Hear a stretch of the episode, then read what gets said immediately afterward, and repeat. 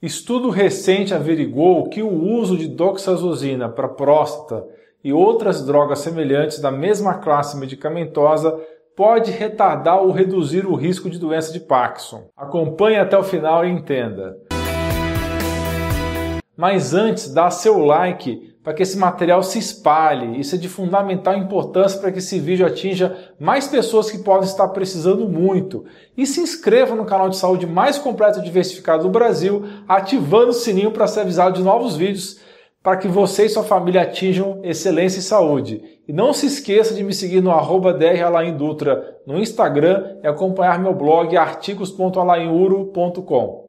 A revista JAMA Neurology publicou em 1 de fevereiro um artigo dizendo que certos medicamentos bem conhecidos usados atualmente para tratar a hiperplasia prostática benigna ou próstata crescida podem fornecer neuroproteção e retardar ou prevenir o aparecimento da doença de Parkinson. Esses seriam as drogas conhecidas doxazosina ou carduran, muito usada no Brasil, a alfuzosina ou chatral e a terazosina ou raitrin. São remédios alfa-bloqueadores que relaxam a próstata e facilitam o esvaziamento da bexiga.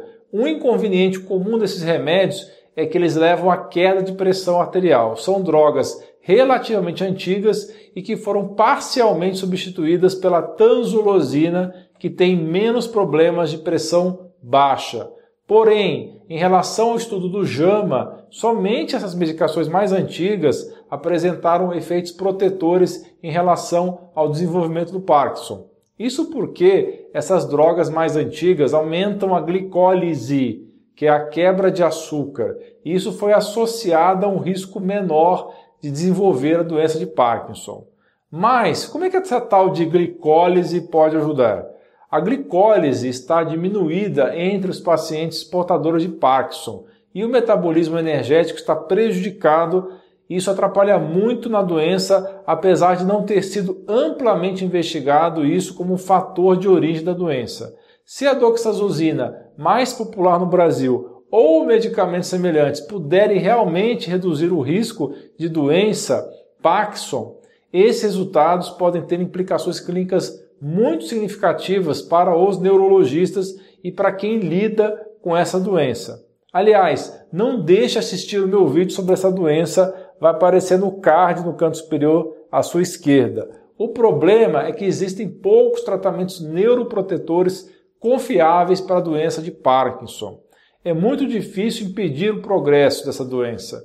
Se um estudo randomizado e controlado por placebo encontrar o mesmo achado, o mesmo resultado, isso vai fornecer uma nova opção para retardar a progressão da doença de Parkinson.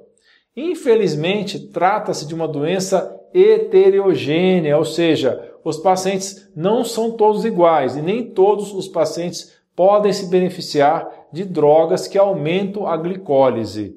Então, é necessário pesquisas futuras para identificar candidatos potenciais para esse tratamento, pacientes que poderiam se beneficiar.